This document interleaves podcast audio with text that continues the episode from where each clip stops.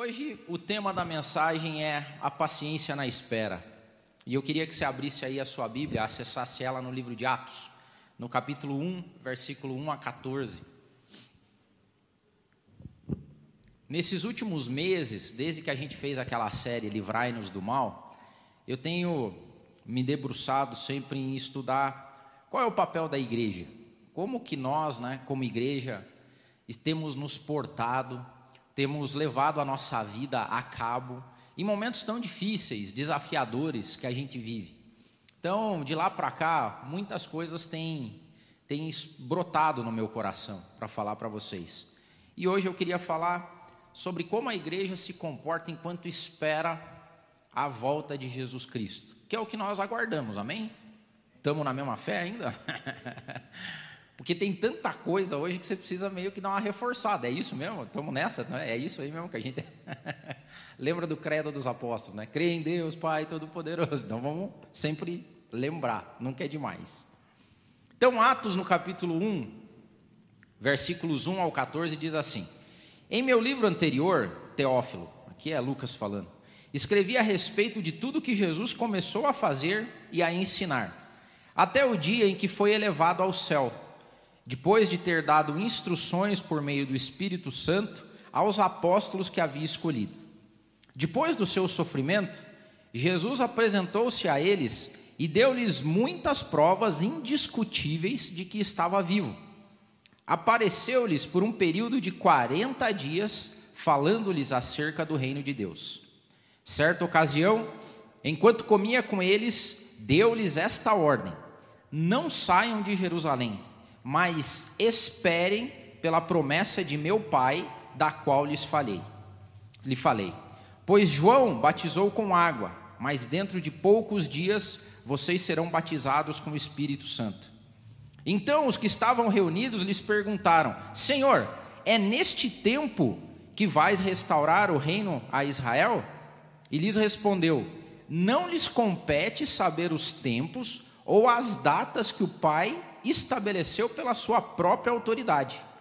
Mas vocês receberão poder quando o Espírito Santo descer sobre vocês e serão minhas testemunhas em Jerusalém, em toda a Judéia e Samaria e até os confins da terra. Tendo dito isto, foi elevado às alturas enquanto eles olhavam, e uma nuvem o encobriu da vista deles. E eles ficaram com os olhos fixos no céu enquanto ele subia. De repente, surgiram diante deles dois homens vestidos de branco, que lhes disseram: Galileus, por que, por que vocês estão olhando para o céu? Este mesmo Jesus que dentre vocês foi elevado ao céu, voltará da mesma forma como o viram subir. Então eles voltaram para Jerusalém, vindo do monte chamado das Oliveiras, que fica perto da cidade, cerca de um quilômetro. Quando chegaram, subiram ao aposento onde estavam hospedados. Achavam-se presentes Pedro, João, Tiago e André, Filipe, Tomé, Bartolomeu e Mateus, Tiago, filho de Alfeu, Simão o Zelote e Judas, filho de Tiago. Todos eles se reuniam sempre em oração com as mulheres, inclusive Maria, a mãe de Jesus, e com os irmãos de Jesus. Senhor, nos guie na tua palavra, Pai amado. Que o nosso coração seja cada vez mais ensinável. Que o Senhor se revele a nós através das Escrituras e na tua presença, Espírito Santo. Não nos deixe, ó Pai, desviar do caminho santo da tua palavra. Não nos deixe ser pego em engano, em ventos de doutrina, em heresias, mas que a tua palavra seja sempre a lâmpada, a luz que ilumina o nosso caminho, a nossa vida e que direciona a todos nós como igreja até o dia que a gente se encontre de novo com o Senhor Jesus. É o que nós te pedimos. Amém. Espera. Ninguém gosta de esperar. Você já reparou ou não? Imagine que você sai e fala assim: ó, hoje eu vou sair nesse horário, porque eu vou naquele lugar porque tem muita fila. A gente não fala assim, é o contrário. Você fica assim, não, que horário será que tem pouca gente? Porque daí eu não preciso esperar. A gente mas no final, a gente não gosta de espera, mas de alguma forma a gente acaba esperando.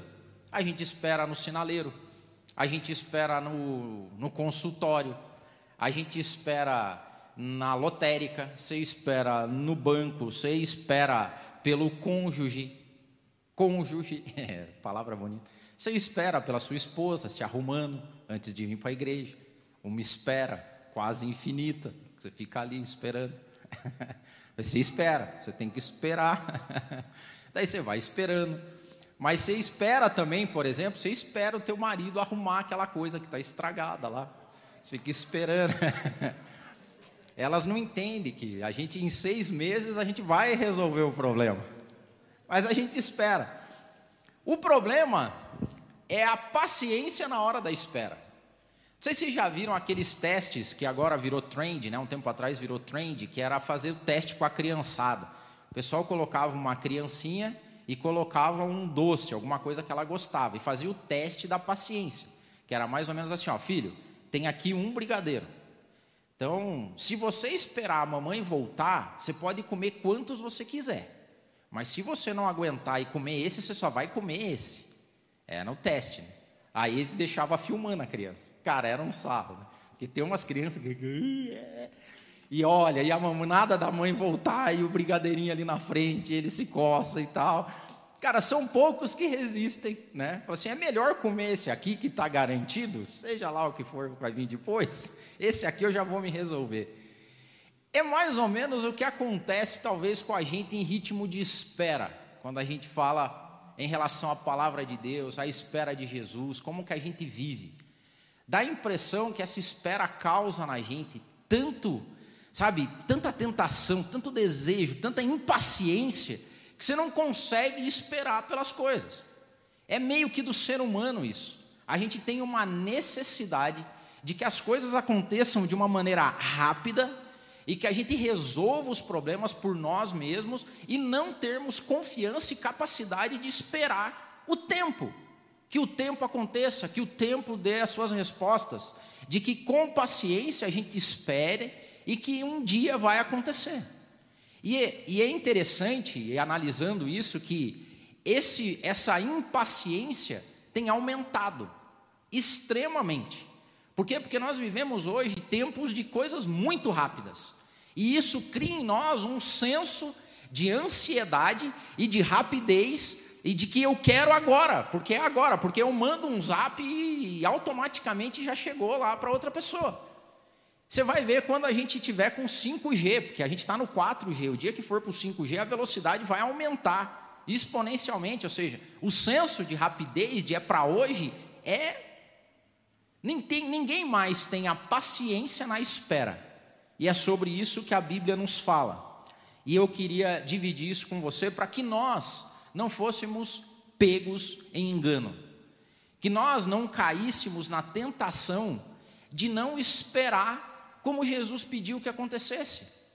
Jesus falou assim: olha, agora é o seguinte, vocês vão lá para Jerusalém, volte lá e esperem.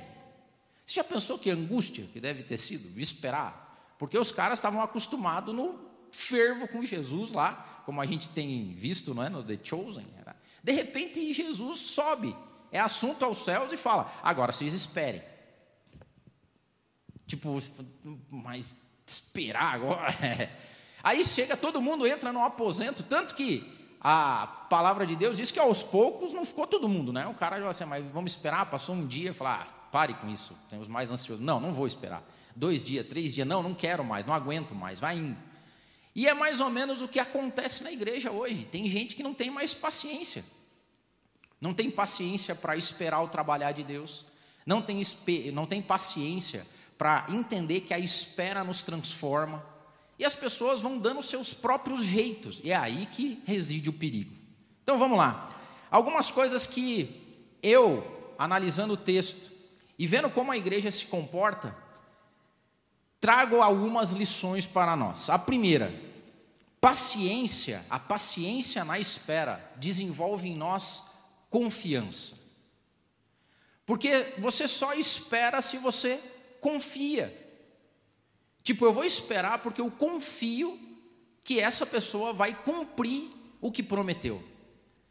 Ao longo do tempo, a gente está vendo, talvez, que a confiança em Deus ou a fé em Deus está se esvaindo. Do tipo, as pessoas olham e falam assim: será que Jesus vai voltar mesmo? Será que eu preciso confiar? Será que Deus está se preocupando? Será que Deus está com controle mesmo? Será que Deus sabe o que está fazendo? E daí você, tem gente que perde a confiança e fala: não, vou dar o meu jeito, vou fazer do meu jeito e da minha forma, porque você não confia de que aquele que fez a promessa vai cumprir. Lembra quando a gente falou do Espírito e a noiva, né? Que é, o certo seria a noiva esperar o noivo, né? Esses dias eu vi um vídeo na internet que teve uma menina que fez um casamento assim. Falei, ó, oh, que bacana, cara. Ela falou, é, é, a gente fez o casamento, né? Tava no, no, no, meme lá, meme não, tava no TikTok, na trend, no vídeo, no Rios, ela falando o que ela falou. Fizemos o nosso casamento conforme a Bíblia ensina. Foi muito bacana. Essa ideia da noiva esperando o noivo. Cara, quanto tempo a gente tem para esperar? Quanto tempo você está disposto a esperar? Quanto tempo já não passou pela tua cabeça do tipo, preciso fazer alguma coisa? Não passa pela nossa cabeça a ideia de que talvez a gente não tenha que fazer nada, que a gente tenha que esperar com confiança. Ou seja, o que mais a gente vê hoje é, o ditado é, não fique parado, faz alguma coisa, certo? Não fica aí parado, faz alguma coisa. E às vezes Deus está falando assim como Jesus, não, não, agora vocês não vão fazer nada, agora vocês vão lá e vão esperar. Esperem até que a promessa aconteça. Esperem até que aquilo que foi setado seja cumprido, aquilo que foi definido seja cumprido. E vocês esperem. Mas esperar, a gente vai esperar como, né? O que, que eu faço enquanto eu espero? Aí a gente vai o quê? Vai conversar? Vamos fazer um churrasco? Vamos jogar stop aqui enquanto a gente espera, né? Vai que Jesus está.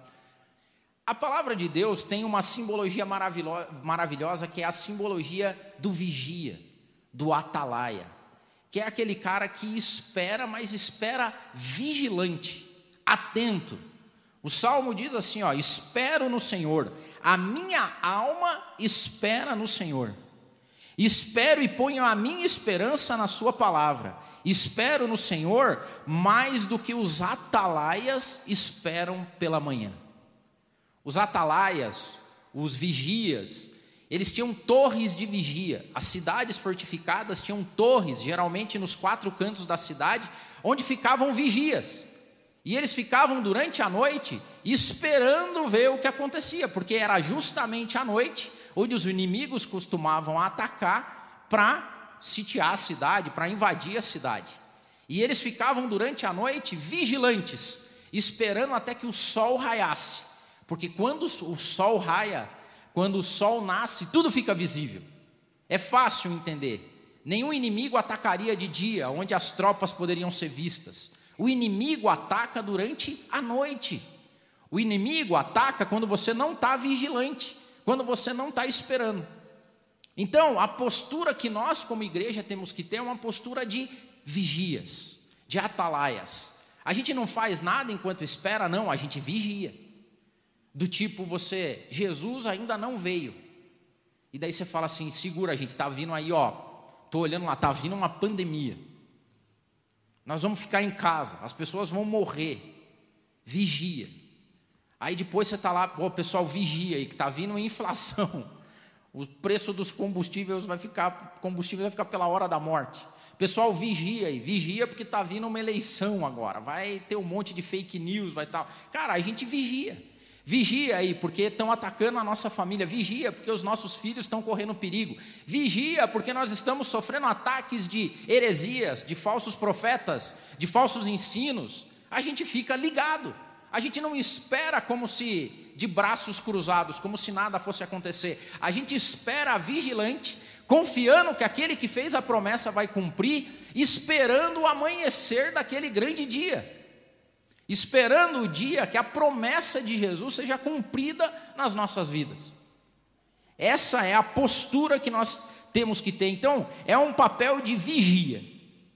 Outra coisa, além da paciência desenvolver em nós a confiança, a paciência desenvolve em nós a dependência, a depender única e exclusivamente de Deus na nossa vida.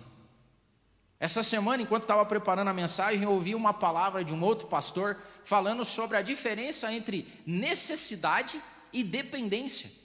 E ele estava falando sobre o ministério dele. E é muito legal, muito legal porque na hora falou, cara, encaixa com a palavra aqui. Porque ele dizia o seguinte: nós, eu, chamado por Deus para o ministério, eu necessito de pessoas, mas eu dependo só de Deus. Ele falou, Marco, eu necessito do músico, mas eu dependo de Deus. Nós, como igreja, necessitamos dos dizimistas, dos ofertantes, mas a gente depende de Deus. Eu não posso depender das pessoas, eu tenho que depender de Deus. E eu lembro de novo aquele, já contei isso algumas vezes, que o pastor Jacir, em memória, né, em memória do pastor Jacir, querido pastor Jacir, da quadrangular, onde eu e a Jo nos a Jo se converteu e eu voltei para Jesus. E o pastor Jacir nunca dependeu de ninguém, cara, só de Deus. Então, o dia que eu, músico fabuloso que eu sou, fui entregar meu cargo, ele falou assim: boa, entrega aí. Não dependo. Ele estava dizendo mais ou menos assim: não dependo de você, eu dependo de Deus. Necessito de você, sim. Acredito que alguns cultos nós vamos ter necessidade de músico, mas dependência nós não temos, nós dependemos de Deus. Isso quer dizer que na nossa vida também, enquanto nós esperamos, nós não podemos depender de mais ninguém que não seja de Deus. Por quê? Porque nessa espera que nós estamos, eu vou dizer para vocês: as pessoas vão te magoar, as pessoas vão te trair, as pessoas vão te deixar na mão quando você mais precisar delas. E daí, se você depende de pessoas enquanto você espera, a tua espera vai ser ruim. Você pode até desistir dela. Porque na nossa espera, a nossa paciência nessa espera desenvolve em nós dependência divina, não dependência dos homens. Porque se a gente depender dos homens para manter nossa fé, uma coisa que vai acontecer, nossa fé vai ser pequena. Porque hoje você conversa com as pessoas, o que mais acontece é esfriamento espiritual. Então, se você depende das outras pessoas para se manter ativo e vigilante enquanto você espera, eu vou dizer para você, vai ser ruim isso, hein? não vai dar certo. Você tem que depender de Deus nessa espera. Você tem que depender e confiar naquele que te prometeu alguma coisa. Não confie em pastores. Olha só, vou falar aqui. Não confie no Del. Você não pode depender da gente, você tem que depender de Deus. Porque nós somos humanos, podemos cair, podemos falhar, que Deus nos guarde de não acontecer. Deus nos guarde de acontecer, né? Mas você não pode depender das pessoas enquanto você espera, você tem que depender única e exclusivamente de Deus. E eu fiz uma lista aqui quando o pastor estava falando, eu coloquei para mim mesmo, falei assim: olha, eu, eu necessito de dinheiro, mas eu dependo de Deus. Eu necessito de trabalho, mas eu dependo de Deus. Eu necessito de ter sonhos, mas eu dependo de Deus. A dependência minha é única e exclusiva, a tua, em Deus nessa espera.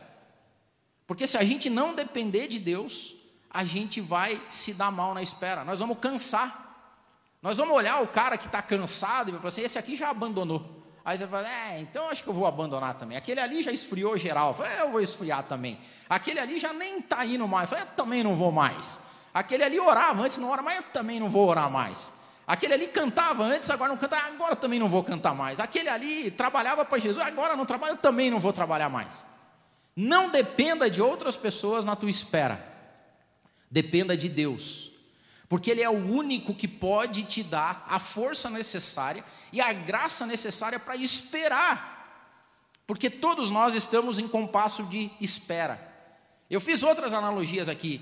Nós somos pacientes.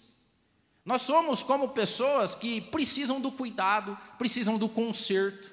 Eu fiz aqui o vigilante, eu fiz aqui o, é, o mecânico, o médico. Você tem que esperar, não é? Eu, fazer uma confissão aqui, eu tenho um problema seríssimo com hospitais. A Graciele vive me dando esculacho. Por quê? Porque eu não tenho paciência de esperar. Eu não tenho, eu não consigo, sabe, tem duas coisas que me angustiam em hospital. A primeira é o cara querer resolver rápido. Que você chega no hospital, com algum problema, o cara, olha, você vai ter que operar. Eu falei, não, não tenho que operar. Isso aconteceu algumas vezes. Eu tenho problema no rim, eu chego, o cara quer operar. Eu já falo, não quero operar, não vou operar. Vamos fazer alguma outra coisa antes aí. E daí uma vez o cara chegou e falou: Não, você vai operar. Eu fugi do hospital. Daí quando eu voltei, o pessoal me tratou mal. E ficou isso. Todo mundo conhecia no hospital. Ah, você é o Fujão? Eu falei, Fujão, eu não gosto desse negócio. Vamos conversar um pouquinho. Não chegue e quer operar. Você precisa conversar comigo antes. A outra é a demora. Ou é muito rápido, ou é a demora. Que você chega, você sabe que você precisa de um exame, você fica lá e passa meio dia, passa dois dias, passa cinco horas, seis horas, e nada do cara. Aí vem e faz o exame. Aí faz o exame e você espera o resultado do exame. Cara, que angústia que dá. E sabe qual que é essa angústia? Porque você não está no controle, porque você é o paciente, você não é o médico. E aí isso é meio que natural na gente. A outra coisa é o tal do mecânico, né? O Jairo está aqui, tá, o Jairo não está hoje, né? Mas o Jairo, o mecânico, você espera, cara. Teu carro está com um problema, você não sabe, você tem que esperar o mecânico. Mas tem gente que tem, né? O triste costume, não é mecânico, não entende nada de mecânica, o carro estragou, você abre o capô. Abre o capô e fica. Você não sabe nada, cara. E daí tem a impaciência da galera de trás, ainda que é a impaciência da buzina, né? O cara cara, o carro parou e o nego de trás buzina. Daí o que, que passa na cabeça do sujeito? Esse cara saiu de casa hoje com o, objetivo de estragar o carro dele na minha frente. Só por isso, só pode ser isso para o cara buzinar. Ou seja, eu estou parado aqui porque eu quero, né? Cara, e os caras loucos buzinam. Tem uma historinha que o cara disse que chegou, o mecânico estava lá, estragou o carro, o mecânico foi lá na frente, estava arrumando o carro, chegam atrás, bi, bi, bi, bi, buzinando o mecânico vai até esse buzinador e fala assim: Olha, eu não sei o que está acontecendo lá, lá na frente, eu estou tentando arrumar, mas se quiser dar uma olhada para mim, vai lá que eu fico aqui buzinando para você. Para a gente fazer alguma coisa, porque tem uma necessidade de fazer, de reclamar, de buzinar, é uma, uma impaciência. E uma das coisas que a espera em Deus faz em nós, essa paciência, é também tirar de nós o controle das coisas. E tem uma benção muito grande nisso, que é a benção da dependência e de Deus tirar o controle. Fala assim, amigão, amigona, você não está no controle. Sou eu que manjo desse negócio. Sou eu que sou o médico, sou eu que sou o mecânico, sou eu que entendo das coisas, sou eu que te fiz, sou eu que te criei. Então não adianta você abrir o capô, não adianta você fugir do hospital, não adianta você ser impaciente. Eu estou no controle, eu vou fazer. Então, relaxa, fica de boa. Porque nós não temos como acelerar o nascer do sol, era isso que os vigias esperavam. Os vigilantes esperavam pelo raiar da manhã. Ele não tinha como acelerar o nascer do sol, ele só tinha que esperar vigilantemente. Ele tinha que aguardar o dia que aquilo acontecesse. E o que, que nós, a maioria de nós hoje, uma boa parte de nós tem feito? Enquanto amanhã não vem, a gente tenta acelerar a chegada da manhã. A gente tenta dar o nosso diagnóstico. A gente foge do hospital. A gente buzina. A gente pragueja. A gente fica, sabe, ansioso. Está errado isso. Porque uma das características e virtudes e bênção da espera é que Deus trabalha em nós no seguinte sentido: baixa a tua bola. Por quê? Porque você não está no controle, sou eu que estou. E quando a gente vai ver isso ainda lá na Bíblia, a gente vê que essa paciência produz em nós experiência e esperança, é o que Romanos diz. E não somente isso, mas nós nos gloriamos também nas tribulações, sabendo que a tribulação produz paciência. E a paciência produz experiência e esperança. Com o tempo, você vai começando a ficar dependente de Deus, e isso é maravilhoso. É maravilhoso quando a fé da pessoa começa a ficar tão madura, tão confiante, quando ela entrega tanto controle a Deus, que ela espera com paciência, sossegada e sem se preocupar.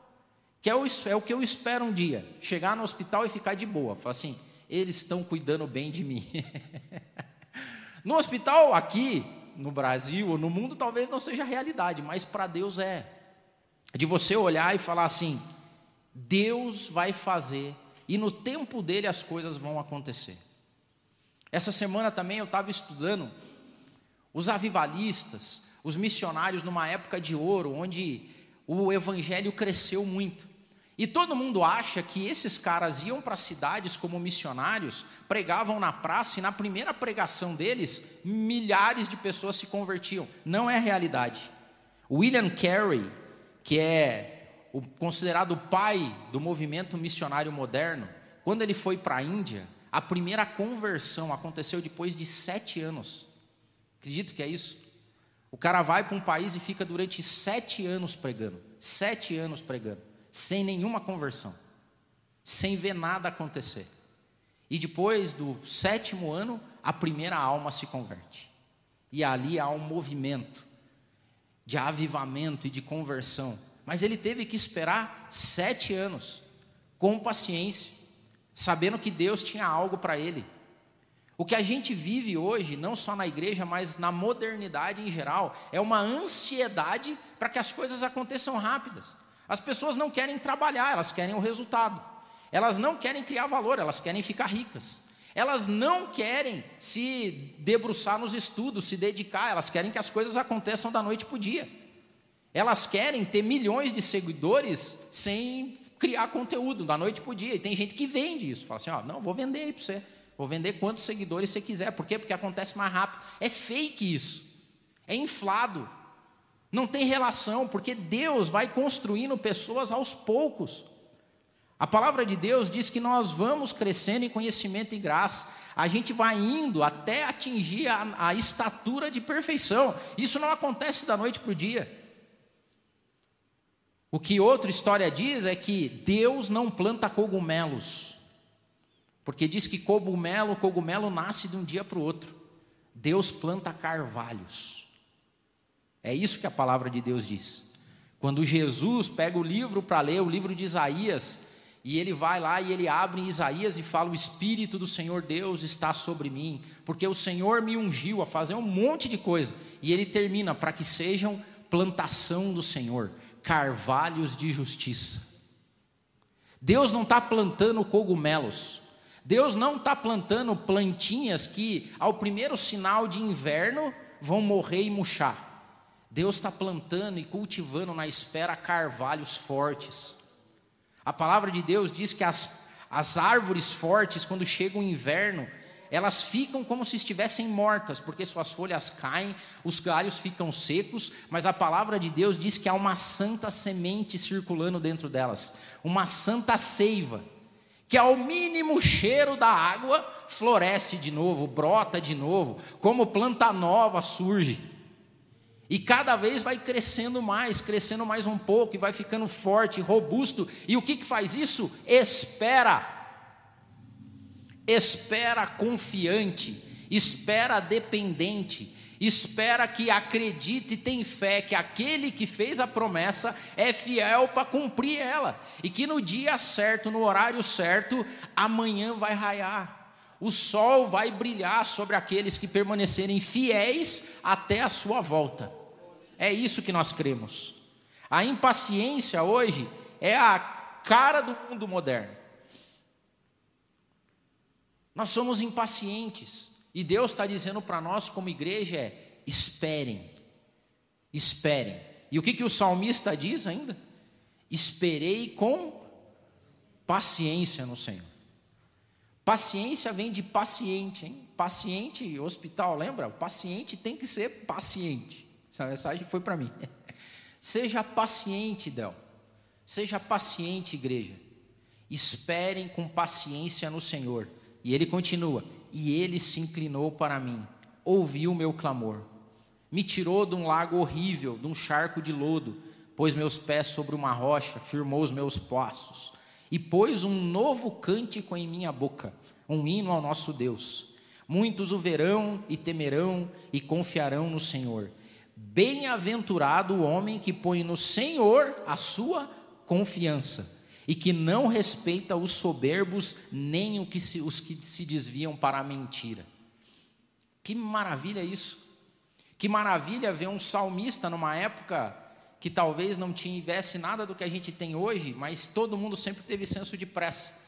E ele diz: esperem com paciência no Senhor. É maravilhoso. A paciência nos coloca à disposição de Deus, sabendo que o tempo de Deus é o melhor tempo possível que pode existir na vida de uma pessoa. A palavra de Deus, lá em Abacuque, Abacuque também estava ansioso, estava querendo resolver as coisas, e Deus diz assim: ó, ficarei no meu posto de sentinela e tomarei a posição sobre a muralha, aguardarei para ver o que ele me dirá e que resposta tirei, terei à minha queixa. Até os nossos problemas, as nossas indignações, as nossas dúvidas, os nossos pesares, as nossas, sabe, rabugentices, não sei se existe essa palavra, mas a gente é rabugento às vezes, a gente é chato. Até isso a gente tem que colocar à disposição de Deus, colocar tudo diante de Deus e esperar a resposta dEle. Tem gente hoje tão impaciente na espera que coloca todas as suas mágoas, as mágoas, as suas amarguras, os seus dilemas na rede social. Como se o mundo que tivesse lá ia, vai dar resposta para você dos problemas que você tem. Não vai dar. Esperei com paciência no Senhor, apresentei a minha queixa para Ele. E a gente tem que saber que Deus está trabalhando. Quando Jesus fala, eu tenho um pai que trabalha até hoje, o que, você acha que Deus está fazendo? Deus está preocupado com a redenção nossa. O que Deus trabalha é no plano de redenção da humanidade. Nós temos um Deus que está trabalhando para que a maior parte das pessoas sejam alcançadas pela graça, inclusive eu e você. E daí tem gente hoje impacientemente que quer dar razão e solução para o mundo. O cara fala assim: não, Deus não está sabendo fazer o trabalho, eu vou fazer. Deixa eu dizer uma coisa para você: nenhum de nós tem capacidade para curar esse mundo. Nenhum de nós e nenhum governo, nenhuma pessoa, nenhuma alma humana tem capacidade de curar esse mundo. Nós não temos capacidade de curar nós mesmos. Nós somos os pacientes, nós somos os donos dos carros quebrados. Nós temos que dar a confiança e o controle a Deus e dizer: faça, Senhor, e Ele vai fazer, Ele está trabalhando.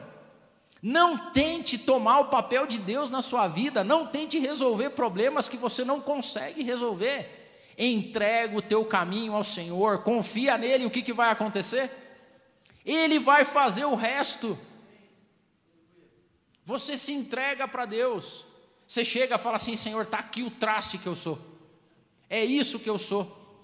Entrego para ti esse caminho e espero com paciência, confiança, sabendo que o Senhor está no controle, que o melhor exame vai ser possível, que o consertar da minha máquina humana vai ser feita pela tua vontade, pela tua obra, e que no momento certo, amanhã de Deus vai raiar sobre as nossas vidas. Não tem palavra que tem mais apego e que nos causa maior tranquilidade nessa vida de saber que nós temos um Deus que trabalha por nós. E que a despeito de tudo que possa nos acontecer nesse mundo, Deus é Deus e Deus tem a resposta para a gente. Eu não sei como é que anda a tua vida de paciência ou impaciência. O que eu tenho visto é que a gente está vivendo ansioso, impaciente, e nessa nervosismo, impaciência, a gente está querendo dar solução para a nossa vida, solução para o mundo, solução para o Paraná, solução para o Brasil, pelas nossas próprias forças. E o que Deus fala para a gente é: você vai se cansar de bobo que você é. E outra, corre o risco de você cansar e parar de esperar. Não quero isso. Sabe por quê? Porque é meu o trabalho, filho. o trabalho é meu. Qual que é o teu trabalho? Descansa em mim. Descansa em mim, porque eu, Deus Todo-Poderoso, Deus Altíssimo, trabalho dia e noite pela tua redenção. É isso que Deus quer de nós. A paciência, em último lugar, nos produz força. Tem uma palavra escrita em Isaías que às vezes a gente lê ela de uma forma talvez fora do contexto.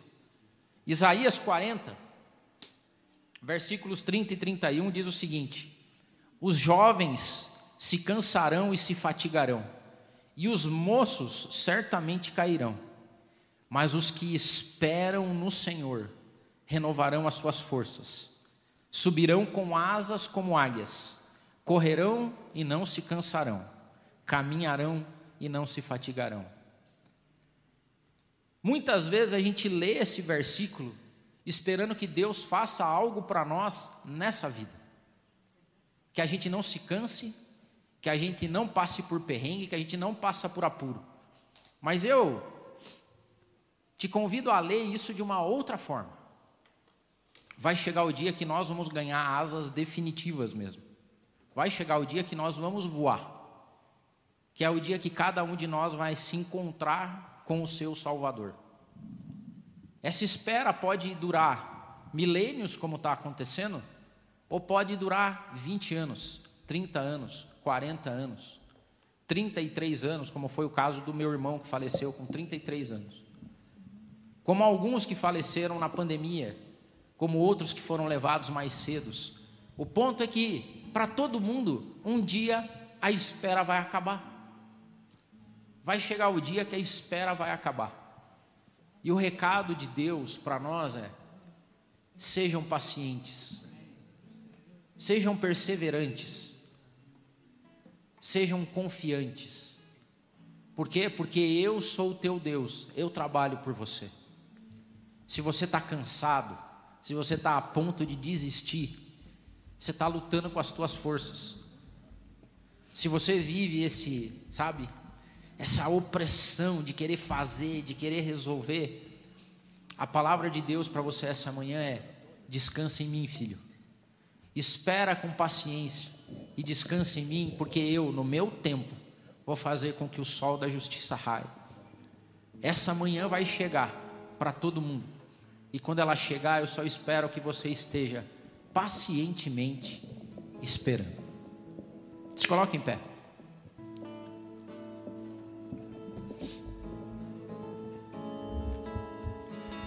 Eu queria orar e que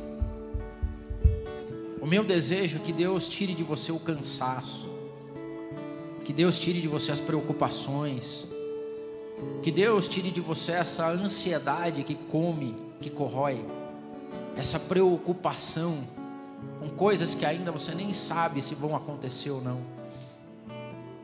Entenda, você não é um cogumelo, você é um carvalho, plantação de Deus.